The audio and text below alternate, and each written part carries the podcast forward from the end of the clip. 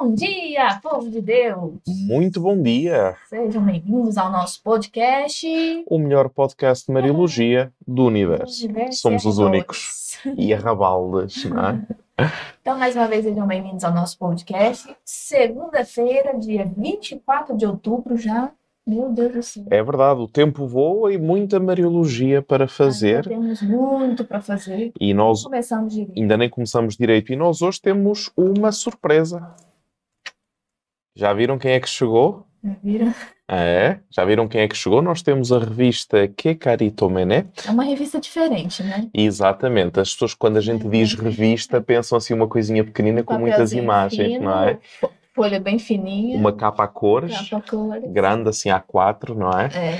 E então, Mole. É, exatamente, mole. Esta aqui é ao contrário, é, é tudo capa dura, até para ser resistente. Olhem como fica bonito, que é Carito Mené, ano Mariológico 2022.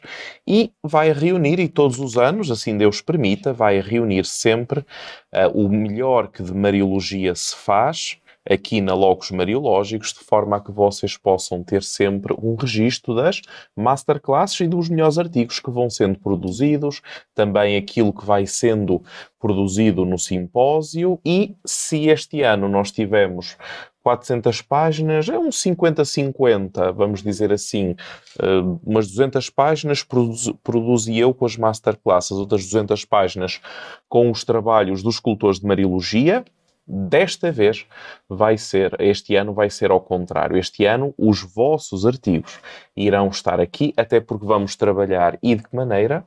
As cantigas de Santa de Maria. Santa Maria. Então temos muito trabalho pela frente, graças a Deus, né? Graças a Deus. Imagina se não tivesse. Então, apresentamos para vocês.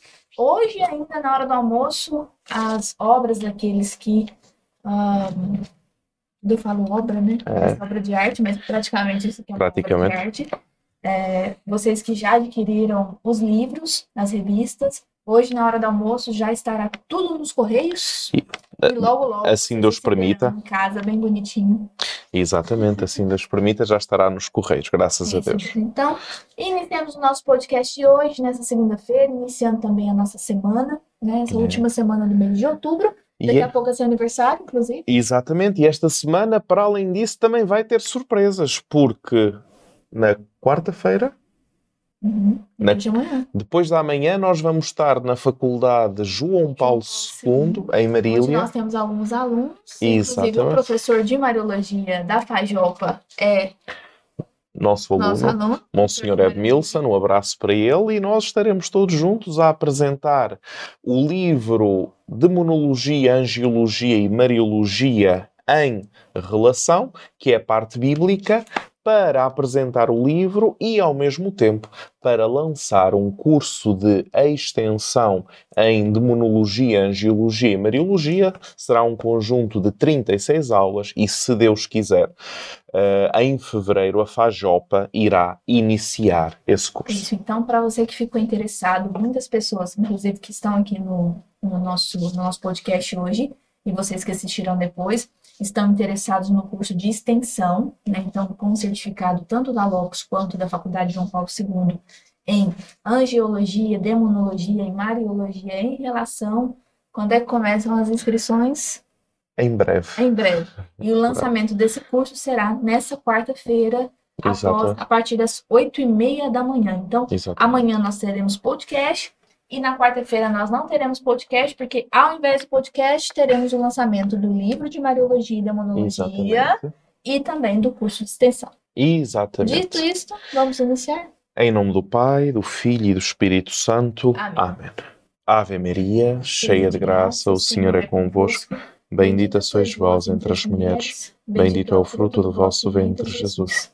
Santa Maria, Mãe de Deus, rogai por nós, pecadores, agora e na hora da nossa morte. Amém. Amém. Trono da sabedoria, Rogai rogai por por nós. nós. Em nome do Pai, do Filho e do Espírito Santo. Amém. Então, mais uma vez, sejam muito bem-vindos ao nosso podcast da Mariologia. E nós estamos trabalhando já há algumas semanas a iconografia mariana. E se vocês tiverem interesse, talvez vocês não participaram dos podcasts anteriores, nós estamos fazendo um caminho secular, né? É. de vários séculos dentro da iconografia mariana. Para que tudo isso? Para nós compreendermos e você também poder sozinho, né, olhar para uma obra e compreender não só as técnicas, né? Ai, colocou essa cor aqui, essa cor ali, o estilo assim, mas para compreender qual é um, o sentido É. né, espiritual Uhum. barra mariológico daquela obra. É, eu, eu dou-vos um exemplo. Recentemente eu estava no site de um determinado museu a ver uma determinada obra e eu interroguei-me: será que este museu que tem esta obra, que era a Assunção de Nossa Senhora, será que este museu vai falar desta obra de uma forma um pouco diferente? Um daqueles grandes museus que têm orçamentos de milhões. E então eu fui ah, ao site do museu e era a, portanto, a Assunção de Maria de Peter Paul Rubens. Descrição da obra. Uma mulher que levita em direção ao céu a partir do túmulo. Ou seja, toda a descrição não era capaz de colocar a palavra Assunção.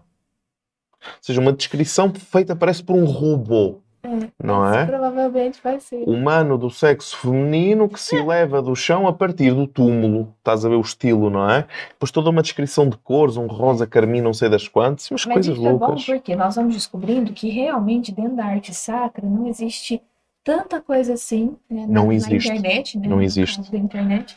Não existe tanta coisa assim. É. E principalmente na área da mariologia, Zero. aí por exemplo, Eu, então daqui, sei lá, 50 anos, né, as nossas próximas gerações, eles já, este- Tá, já é. terão assim muita coisa, né? terão graças a Logos, não é? Eu, eu lembro-me, tu esta semana mostraste-me uma obra que uma cultora de Mariologia comprou de um e-book sobre a beleza, não é? E que depois mandou para nós e nós ficamos os dois a olhar para aquilo a perguntar: mas quem escreveu isto? Sem graça. Tem a ideia daquilo que lá está é, escrito? meio sem graça. Uma coisa assim, sem, sem substância, Mas, não é? tá sem bom. sal. Graças a Deus, Deus também nos dá essa oportunidade É. de ter recursos para.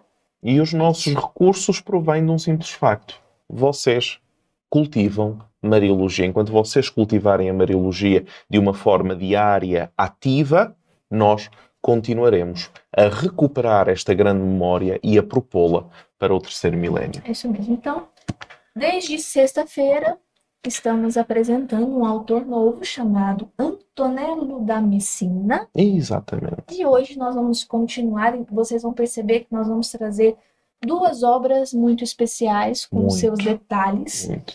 Uma das obras é a Virgem Maria Leitora, e aí nós vamos descobrir o real significado dela estar lendo um livro, que eles colocam mesmo Exatamente. é, Madonna e. Legende.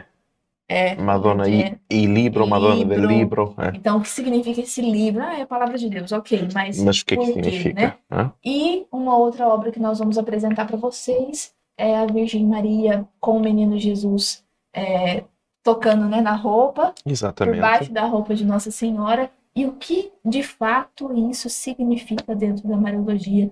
E eu já digo para vocês que vocês vão ficar impactados. Então, prestemos atenção e iniciemos o nosso podcast. Exatamente. Então, começamos a olhar para esta magnífica obra. O que é que nós sabemos acerca dela? Que não é tanto onde se encontra hoje ou amanhã, mas o que é que nós sabemos? Nós sabemos que em 1461 esta obra tinha sido pedida por um nobre de Messina, Giovanni Mirulla.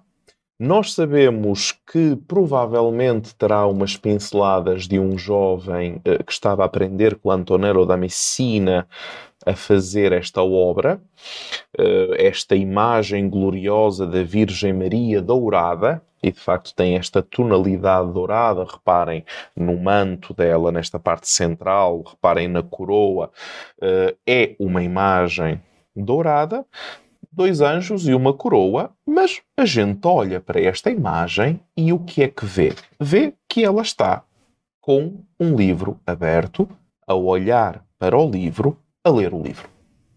Isso. Vamos a factos. É, a gente olha para esta imagem, o que é que vê? Vê uma esplêndida coroa com dois anjos, vê um véu ah, semi colocado na cabeça, Mostrando ainda a orelha, né? mostrando ainda a orelha, um manto que lhe cobre as costas, um esplêndido tecido dourado no centro e a olhar para um livro. Está a ler. Isto é, o livro. Nós dissemos, quando falamos de Piero della Francesca, nós falamos do humanismo cristão.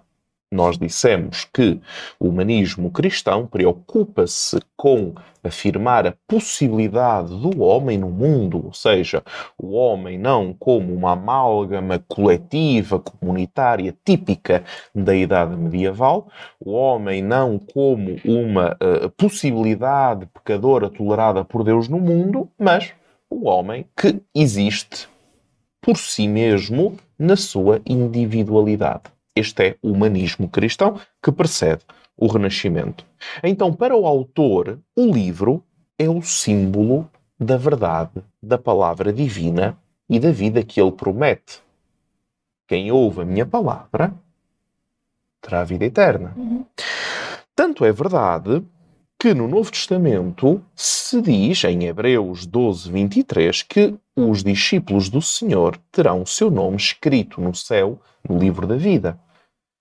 Diz Hebreus 12, 23, à Universal Assembleia e Igreja dos Primogênitos, que estão inscritos no céu, e a Deus, o juiz de todos, e aos espíritos justos aperfeiçoados.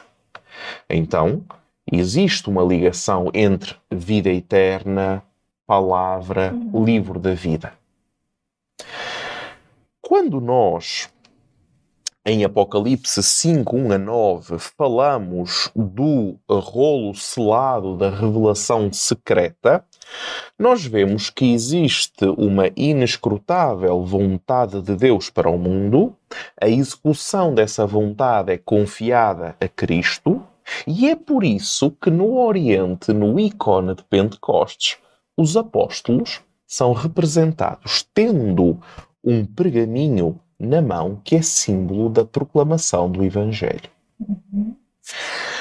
Quando Antonello pinta esta obra, ele está na mesma época de uma hum, revolução na história da humanidade semelhante à invenção da roda, semelhante à invenção do zero, semelhante à invenção da internet, ou alguns poderão dizer semelhante à invenção da, da- das criptomoedas. A imprensa de Gutenberg. Nós conhecemos Gutenberg, a imprensa, ah, o primeiro livro foi a Bíblia, do qual eu penso que da primeira tirada ainda existirão dois exemplares no mundo. Mas aqui vamos muito mais para além do que isso. Porquê? O que é que a imprensa permitiu? Que normalmente nós não temos muito isso. Reparem. Concílio de Trento, 1563. O que é que aconteceu?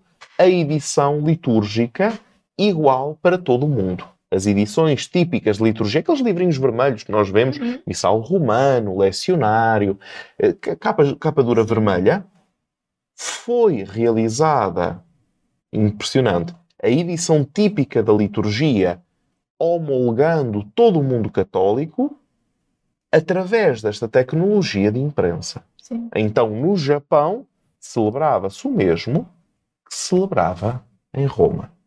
Imaginem só. Mais. A gente acha que de repente foi É, de repente foi assim, é. Os missais. Exatamente. E quanto mais nós conhecemos a história, mais nós nos apercebemos da quantidade de contextos que existem na história que nós normalmente não nos apercebemos e não somos capazes sequer de nos aperceber, mas que fazem que esculpem opções de arte, no nosso caso específico, e opções de interpretação E é mariológica. interessante que, ao passar do, do tempo, né, as coisas que vão sendo criadas, até hoje você citou o Bitcoin, né, e Exatamente. criptomoeda e tudo, as coisas que vão sendo criadas, quando nós começamos a olhar para elas e a utilizar bem elas Exatamente. para a evangelização, por exemplo, né, Internet. para a vida eclesial, a internet, por exemplo, Por exemplo, nós estamos hoje, né? É, nós vamos vendo o quanto Deus também se utiliza dessas Sim. coisas para ser anunciado. Claramente. Né?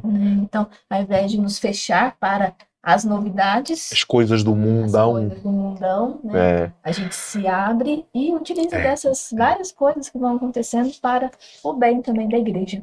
exatamente. E dessa forma nós começamos a ver como em todas as épocas existem pessoas inovadoras que pensam o futuro, que utilizam o presente para dizer é por aqui que vamos.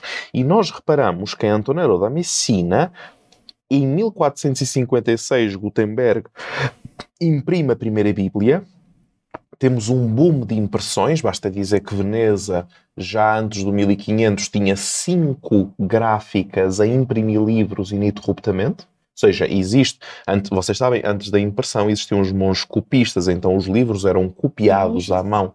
Copistas Monges copistas. copistas, que os livros eram copiados à mão. Então vocês imaginem qual era o tempo, por exemplo, estas 400 páginas, Nossa, quanto tempo e qual o custo de fazer outro exemplar? Hoje em dia a gente coloca numa máquina, coloca numa máquina e tira o livro, mas na época, quanto mais, mais barato. Exatamente. Quanto é que custaria isso? Então nós começamos a perceber que a partir do momento em que se torna efetivamente possível uma disseminação de ideias através de livros a uma velocidade muito superior à anterior, vamos imaginar que 400 páginas demoraria um ano a fazer uma réplica, de repente numa semana eles conseguem multiplicar as 400 páginas e fazer 100 livros. Sim. Basta dizer isto para nós começarmos a ter uma ideia do que é que nós estamos a falar. E quando nós nos apercebemos disto, nós começamos a ver que o livro começou a ser algo popularizado, o principal veículo da disseminação de ideias do humanismo cristão, porque era exponencialmente copiado. Hoje, nós pegamos num objeto como este, um celular, e nós tiramos uma fotografia, colocamos na internet, no Instagram, e ela pode ser disseminada a centenas de pessoas. Imaginem o mesmo na época. Isso. Exatamente. Então, a partir do momento em que nós temos a difusão da necessidade do livro como instrumento do humanismo cristão, nós associamos o livro e a leitura do livro, hoje em dia cada vez mais rara, nós vemos que a leitura do livro vai corresponder a uma eh, visão espiritual que é aquela da introspeção, aquela da reflexão. Olhamos para a imagem. Ao colocar o livro nas mãos da Virgem, no púlpito da oração, brota um raio luminoso, aludindo à concepção de Jesus no rosto da Virgem, o que nos abre para uma dimensão característica da obra. A Virgem que olha para o livro. E reparem no rosto da Virgem, ela parece praticamente perdida em cima do livro. Já pensaram nisso? A Virgem fica perdida ao olhar para o livro, contempla quem lá está, e para nós não basta dizer que é a Virgem que olha para o livro. Há algo mais ali. E é por isso que depois nós começamos a ver uma, um outro estilo de virgem. Eu relembro-vos eh, Piero della Francesca, quando ele tinha uma, uma visão das imagens solenes, silenciosas, introspectivas, característica do eh, humanismo cristão e também do seu estilo de arte. Nós agora vamos ver algo que fica entre o estudo e a oração já é um outro mundo. É o um mundo da chamada liberdade, da impossibilidade doada. Isto é, Santo Agostinho diz que a oração é dizer as coisas com Cristo e ele dizê-las conosco. Em outras palavras, é um ato de comunhão. Então, nós somos obrigados a aceitar que o mestre da oração por excelência é Cristo e depois de Cristo, Maria, sua mãe.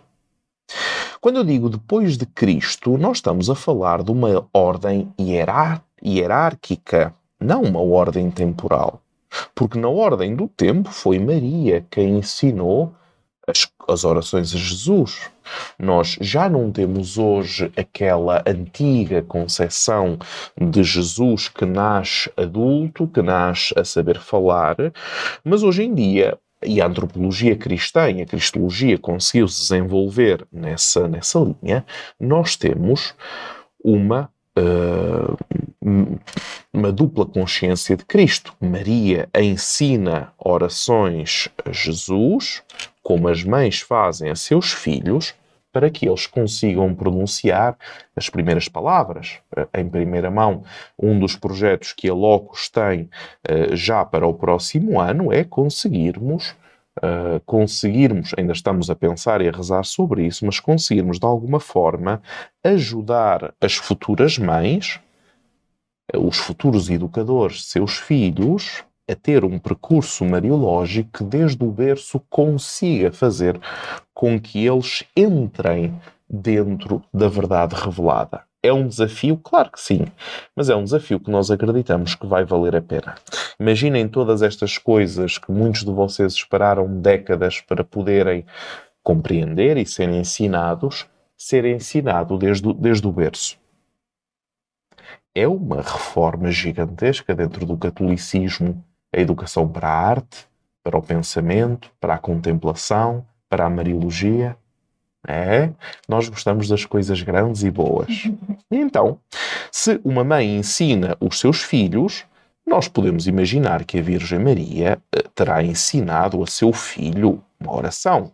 É, deixa eu só te perguntar uma coisa. É, as pessoas sempre perguntam isso para nós, né? Acho que, acho que é reflexo também da, dos apócrifos que nós vamos lendo, que Jesus já nasce andando, já nasce rezando, pregando, né? que os anjos desciam toda noite para fazer ele dormir. A gente vê pela canção dos anjos, né? Do, do, do ah, Então, quando nós falamos sobre oração, Jesus, homem Deus, ele aprende a rezar? Aprende. Como o verdadeiro homem aprende a rezar, como verdadeiro Deus, existe a oração a Jesus Cristo e a oração de Jesus Cristo. Porque, como verdadeiro Deus, a oração de Jesus é diferente. Mas se Jesus tem dupla, dupla consciência, consciência de verbo e consciência de homem, na consciência de homem, como verdadeiro homem, só podemos esperar um desenvolvimento gradual de consciência, de consciência de quê? De quem ele é. Então nós não podemos imaginar um verbo de Deus que sai do ventre da mãe imediatamente com mãos em bênçãos que não toca na terra. Não é verdadeiro homem. Mas podemos imaginar na construção de identidade ele que se retira ele que se retira para se conhecer, para conhecer o Pai e o Espírito Santo. Mas isso parece que é uma dificuldade milenar, né? De pensar em Jesus como uma criança que aprendeu a, a, a rezar. É a incapacidade dogmática de ler o que está na Sagrada Escritura. Nós facilmente colocamos Nós Jesus como que ele fosse diferente, né?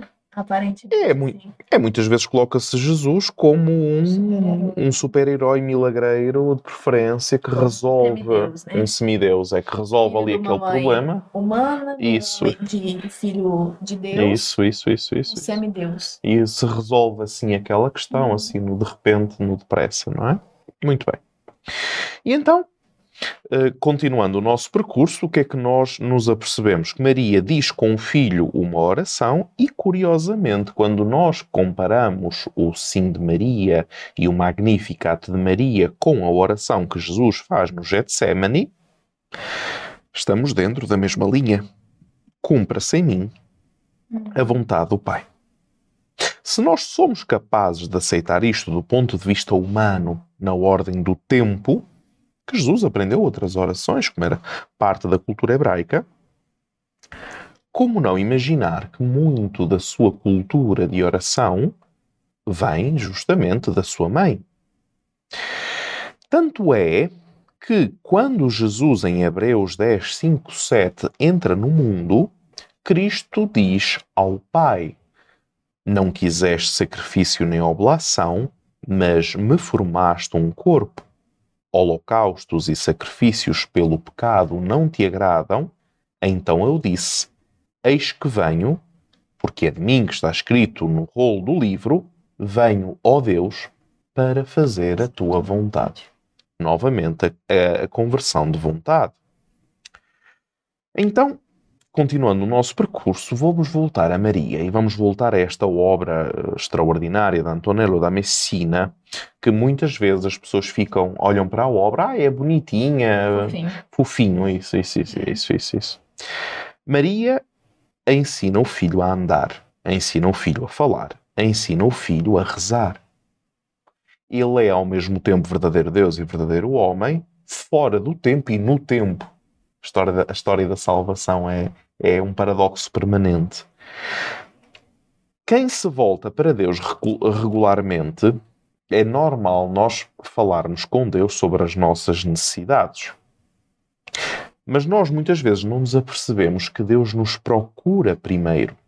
Logo, se a oração é, se for uma oração real, gratuita, a nossa liberdade em poder fazer essa oração é um dom. Porquê?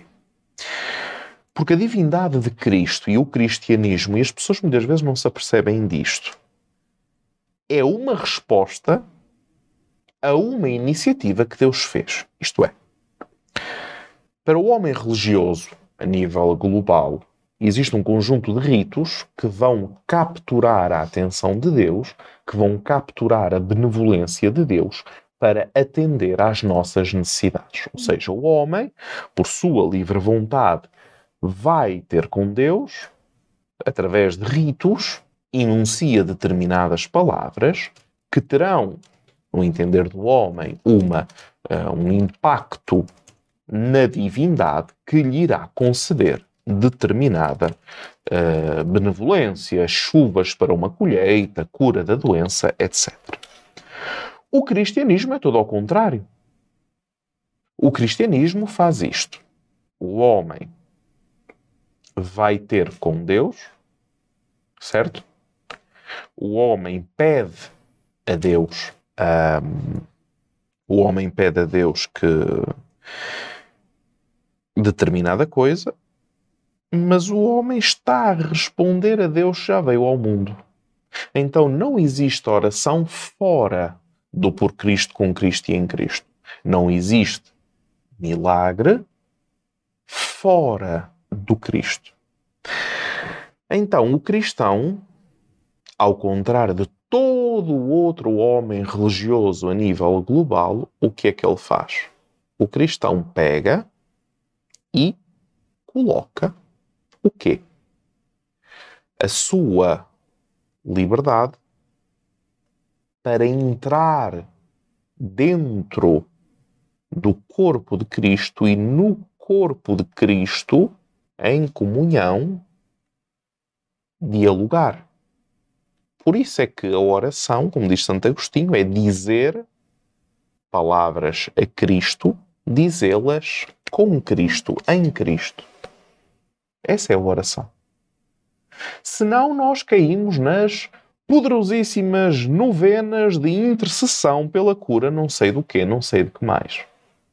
E olhamos para isto no terceiro milénio, em que o homem arroga para si a capacidade de autodeterminação e de livre-arbítrio, e vemos uma proliferação de um desespero de transcendência que tem gerado deformações culturais Sim. a 360 graus, numa espécie de tolerância religiosa, até chegar ao ponto em que não se distingue a esquerda da direita, a mão direita da mão esquerda não tem nenhuma distinção, porque isso é uma coisa de cada um. Nós já chegamos a esse nível, mas sobre isso, graças a Deus, Antonello da Messina era diferente. Então, nós agora vamos voltar à imagem anterior, onde vemos que a reciprocidade de oração é um tema excepcional de Antonello, onde a Virgem e o menino, esta imagem que nós estamos a ver é, é conhecido como a Madonna di Benson, é? Madonna de Benson, uh, depois tem sempre a ver com a pessoa que comprou a uhum. obra. Na, cidade, é, é, exatamente, a Madonna de ben, Benson. Então a pessoa compra a obra, depois ao comprar a obra. Um, ao comprar a obra, depois quando o museu, já no século XX, compra a obra da pessoa, por exemplo, existe uma, uma Nossa Senhora de Salting, não é? nós vimos de, anteriormente, eh, porquê? Porque se encontra em Salting também existe uma, uma imagem, uma pintura de Rafael que está numa cidade perdida lá no meio da, da Inglaterra, então ficou com esse nome para a história, mas é a parte final do nome. É qualquer coisa assim, é. é. Então, estamos a ver a Madonna de Benson. Olhando para essa imagem, vamos começar a ver particulares. Nós vemos que a mãe está pensativa. O pequeno Jesus, o menino Jesus, olha para quem? Para nós coloca a mão no vestido de sua mãe para ser amamentado. Recordamos que já estamos numa época posterior a, a um, posterior a um decreto da um, da Congregação para o Santo Ofício, conhecida por Inquisição, que a determinada altura eles começaram a dizer que a representação dos seios de Maria, sim, não. mas eh, vamos lá com calma para isto aqui não ser uma coisa um pouco estranha, até porque existe uma imagem, uma pintura muito famosa de que um artista pintou a sua amante eh, numa figura de Maria uh, pintou a sua amante e depois aquilo deu muito escândalo público na época porque a imagem depois foi proibida e nós ainda hoje em dia vemos livros uh, de Nossa Senhora que vão utilizar essa imagem uh, muito fora da mãe que está a amamentar uma criança, uhum. digamos assim. A intenção é mostrar isso. Exatamente, exatamente. Uhum. Depois... E, e, outra coisa também, quando a gente olha uma, uma obra nesse estilo, né? Uhum. Jesus sempre coloca a mão por dentro da roupa. Um, nós precisamos passar de um. Agora, virar a nossa chave para a arte sacra, e eu imagino que vocês já estão fazendo isso, de dizer assim: nossa, é, Jesus está fazendo como todas as crianças fazem. Uhum. Normalmente o bebezinho ele tem esse costume, né? Tem de colocar costume, a mão tá. dentro da roupa da mãe, no sentido de pedir para ser amamentado. Exatamente. Ou até um costume mesmo dele uhum. já ficar ali com a mão é, debaixo da roupinha da mãe. Então a gente precisa passar dessa questão de ah, é, o pintor pinta assim porque todo bebê coloca a mão no seio da mãe pedindo para ser amamentado. Então agora nós vamos mostrar um outro lado da moeda Exatamente. para nossa para nosso olhar crítico barra mariológico é para esse tipo de obra. Para conseguirmos lá chegar, não é? Então, a mãe está pensativa, Jesus coloca a mão no vestido da mãe para ser amamentado. A interioridade contemplativa de Maria, à qual nós já estamos habituados, diz-nos que Maria guarda, conserva todas as coisas no coração e nelas medita. A ação decidida da criança cria um contraste curioso. Ela mais velha, mas passiva, ele mais pequeno e mais ativo. Então já temos atividade, passividade. E o que é que ele quer? As palavras que muitos anos depois Jesus dirige à mulher, à samaritana que está junto ao poço em João 4 é: dá-me de beber. O Filho de Deus tem sede de beber e quer beber. A mulher, sua mãe, medita, mas a criança pede algo de concreto ao qual tem direito. E nós aqui vemos no silêncio da oração que o coração humano se entrega às necessidades concretas de Deus. Por que é, que é tão importante as necessidades concretas de Deus? Porque nós hoje, como na época, nós assistimos muitas vezes a uma espiritualização da fé. Explico. Normalmente, nós dizemos que isso é uma questão uh, espiritual.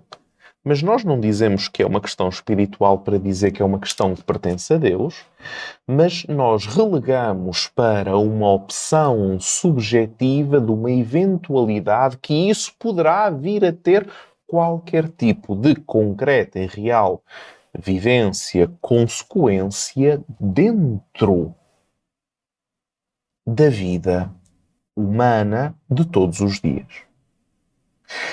Outras palavras, uma situação concreta. Era uma vez uma pessoa que me disse que a fé era uma questão interior. E eu perguntei à pessoa. Pessoal, né? Uma questão pessoal. E eu perguntei à pessoa, mas existe a possibilidade da fé ter uma concretização efetiva no mundo que não seja relegada a um conjunto de opções de ordem moral? E a pessoa ficou a balbuciar. Uh, sim, uh, mas sim, mas porquê? Porque um dos grandes trunfos das ideologias que um, ceifado a intelectualidade da cultura ocidental, mormente da cultura brasileira, tem sido esse relegar permanente de uma revelação cristã para uma ordem interior, pessoal, ética, anulando, chama-se idealismo alemão, começaram com isto, a Revolução Francesa anterior também ajudou, relegando para um para uma verdade espiritual que apenas existe a partir do reconhecimento de um conjunto de indivíduos. Isto é, a pessoa de Jesus só encarnou, só tem relevância, só é Deus, não porque ressuscitou, mas porque eu acredito que eventualmente isso possa ser um facto, desde que isso me torne uma pessoa melhor. É ou não é isto que nos tem dito vezes sem conta? Solidariedade, fraternidade, união dos povos. O importante é só isso, né? Então, o importante é uma conduta ética não reprovável de forma nenhuma num caldeirão permanente de tudo vale desde que eu não faça mal ao outro e cumpra as, as leis do Estado, digamos assim. Então, isso tem escavado e diluído o principal objetivo da revelação cristã que Deus entra na história. Deus entra na história. Deus não é mais o absolutamente transcendente, desconhecido, do qual apenas conhecemos sinais. Deus entra na história. É, só veio algo assim na minha mente, que na história do Brasil, quando nós lemos a, aquele trecho da carta de Perubás de Caminhos, é, um, um, trecho da carta dele do descobrimento, né? Eu estava pensando na palavra descobrimento, sendo que já tinha pessoas aqui, mas a questão do descobrir, né? Já tinha, mas agora a gente tira o véu uhum. para o mundo, né? Revela. É, revela para o mundo, o Brasil, no caso. É, e ele escreve assim: Não sabemos se existe ouro, prata, ferro, que era uhum. o que eles iam à procura para venda, né? Comercialização. Uhum. Mas não sabemos se, se existe isso nessa terra. Mas sabemos que foi a nossa fé que nos trouxe aqui e é uhum. por ela que nós vamos seguir. Exato. E essas partes da história nós não aprendemos, não descobrimos, né? não sabemos. Então foi essa fé desse povo, né? No caso, vou tocar aqui pelo Daniel, que é português, né? É pela fé que é algo espiritual pessoal, não, né? E se fosse não, nós nem estaríamos aqui, né? O é. Brasil não estaria dessa forma, não sei como seria, mas é pela fé que toca nessa terra e é uma fé comunitária de alguém que existe e está vivo, que é Jesus. Filho de Jesus não é mais um uma pessoa boa que passou por esse mundo e fez caridade, por isso o importante é ser isso. Não, Jesus é Deus. E existe e está vivo e tem nome, rosto, cultura e é filho de Maria. Exatamente. Então, é por esses, é por eles que nós continuamos aqui. Não é mais uma questão de fé pessoal, ah, o importante é a fé de cada um dentro do coração e que fique dentro do coração. Não me mostre são, isso. São sentimentos de bondade. São sentimentos. O importante é fazer bondade, gente. Se nós, e por que, que a gente fica sempre falando, né? Não conhecer a história, perder a memória, perder o presente e o futuro, né?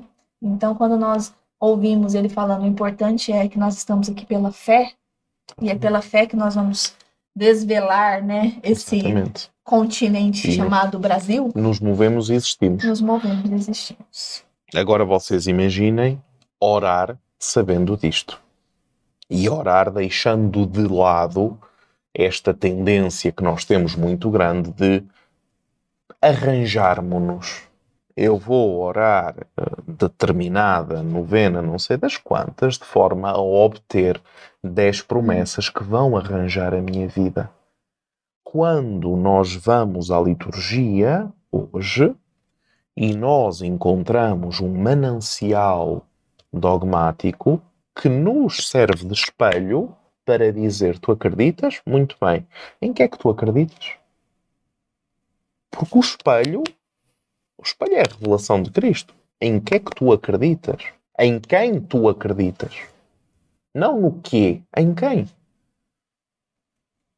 Quando nós começamos a fazer estas perguntas, melhor, quando nós somos confrontados com o espelho da liturgia que nos faz estas perguntas, basta pensarmos, ontem foi domingo, qual é que foi o objeto litúrgico daquilo que celebramos ontem? O que é que nós celebramos ontem? Ah, a Santa Ceia do Senhor. Está bem. Então para que é que serviram orações diferentes, leituras diferentes? Pois. Então, só recordando aqui, quando nós falamos da questão da, aqui da, dessa, dessa parte da obra como a parte da amamentação, né? Uhum. Não só relembrando que a mãe amamenta o filho, Uhum. mas a gente recorda é, a- o evento, né, ali no poço Exa- de Samaria, Exatamente. quando a samaritana diz para Jesus, Senhor, Dá-me de beber. Exatamente. então a gente recorda isso e traz agora para essa e, tra- e traz, porque pensem comigo, o que é que Jesus diz em João 4,14? Mas a pessoa que beber da água que eu lhe der nunca mais terá sede, porque a água que eu lhe der se tornará nela uma fonte de água que dará vida eterna. Agora pensem que Jesus pede de beber, depois ele oferece-se ele mesmo como fonte da qual iremos beber, e agora vamos ainda mais longe. Imaginemos que ele está, pensem comigo, a fazer o percurso inverso que Maria fez com ele. Maria dá de beber a Jesus a sua vida, a sua fé, a sua família, o seu nome, a sua cultura, o seu lugar no mundo. E depois Jesus, já adulto, perante a samaritana, faz um percurso contrário. Jesus torna-se aquele que dá uma identidade à samaritana. Recordemos que ela tem uma série de maridos e aquele que mora agora contigo não é teu marido, portanto, Deus conhece os seus. A samaritana que vai dizer: Vocês adoram Deus em Jerusalém, nós no Monte Garizim, e Jesus que vai responder perentoriamente: Eu quero adoradores em espírito e verdade. Portanto, dá uma identidade religiosa à samaritana, que eram ostracizados na sociedade hebraica da época, e ela diz no final: Tu verdadeiramente és o Salvador do mundo. Ou seja, eu quero beber é de ti. Não sou eu, samaritana, que te vou dar de beber. Não sou eu. És tu que me vais dar de beber. Porque a partir de ti, de ti, eu vou conhecer, para ser um adorador em espírito e verdade, eu vou conhecer o quê? A vontade do Pai, que Maria conhece no Fiat e que Jesus anuncia a todo o mundo, para que todo o mundo pronuncie as mesmas palavras de Maria. Faça-se em mim segundo a tua, vou alterar, vontade. vontade.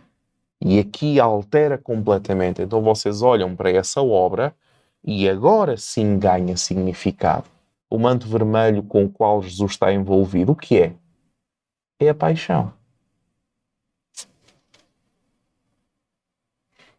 Já repararam que ele está com os pés em cima de um suporte, Uhum. correto? Em cima de que suporte é esse? Em cima do túmulo. Túmulo. etc, etc, etc. Muito bem. Antonello da Messina. Mas é, hoje ainda não acabamos Antonello da Messina, será amanhã o último episódio acerca dele. Então, hoje nós vimos ah, o crescer, né? Por exemplo, na questão do livro, Uhum, antes pergaminho, exatamente. ali já 1300 e alguma coisa, depois 1400, já inicia-se as pinturas com livro, Uhum, antes mesmo da imprensa de Gutenberg, porque já existia o livro escrito à mão, isso. né? Por exemplo. É, então, a gente vai vendo essa, esse crescimento A importância do livro. é, e da importância do livro para o mundo Uhum, e colocado dentro da arte sacra também. Gente- Também. E a, a forma diferente também do livro, quando a gente for estudar, por exemplo, Leonardo da Vinci, a gente for falar da Anunciação, que a gente Uhum. tem aqui, também existe ali o livro, Nossa Senhora sempre tocando no livro, e tantas outras obras da Anunciação. É, Maria está sempre ao lado do livro, do livro. É. da palavra, né? É, e também sobre essa questão do, do dame de bebê. Do dano de- Extraordinário, não é? Extraordinário. É isso mesmo. Extraordinário. E enquanto a gente vai vendo algumas obras, por exemplo, aquela que nós tínhamos aqui, foi embora? Foi embora. Alguém levou já?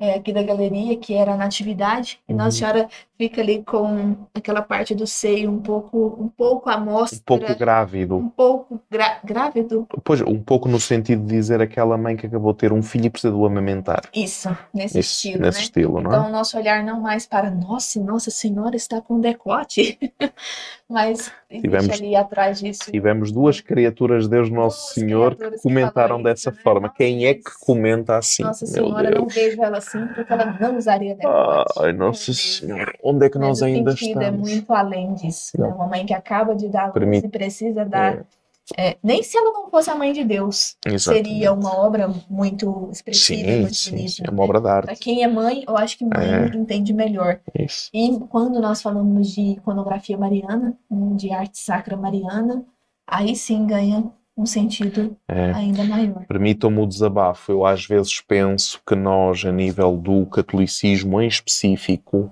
apesar de todas as formas de, de conhecer que hoje em dia existem, nós ainda estamos numa eh, arrogância ignorante. Isto é, já fiz a catequese, já tenho todos os crismas, eu não tenho nenhuma necessidade concreta real de conhecer o que quer que seja, porque aquilo que eu sei já chega mais do que chega e não tenho vida para isto. É uma é um infantilismo, um infantilismo da, da, da visão de fé hum, de quem conscientemente não quer saber de nada. Uhum. Vai ser interessante quando Deus Nosso Senhor lhe pedir contas da vida. O que é que tu. Ai, não, eu fui muito boa pessoa. Com base em quê, né? Com base em quê? Porque se a fé é a proposta de Deus, resposta do homem, sem conhecimento da proposta de Deus, não existe uma resposta do homem. Mas, mas nós continuamos com o joguinho. Você, se eu for boa pessoa, isto está tudo resolvido. Jesus. Nossa Senhora. Então, apresentamos ainda a parte de Antonello da Messina e amanhã nós Exatamente. continuaremos Iremos. com ele.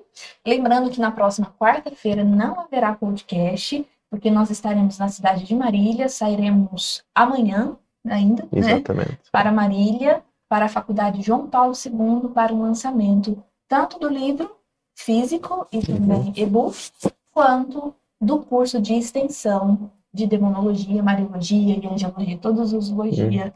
Que Deus, exatamente. Que Deus, se Deus quiser, começará em, em fevereiro. Então, Mas depois a gente, a né? gente mandará o link para as para inscrições. vocês também acederem à, à live. Nós Exatamente. faremos uma transmissão ao vivo, direto lá de Marília, então vocês poderão participar conosco desse lançamento com o. Monsenhor Edmilson. Edmilson. Esse mesmo. Dito isto, até amanhã. Até amanhã. Se Deus quiser. Tchau.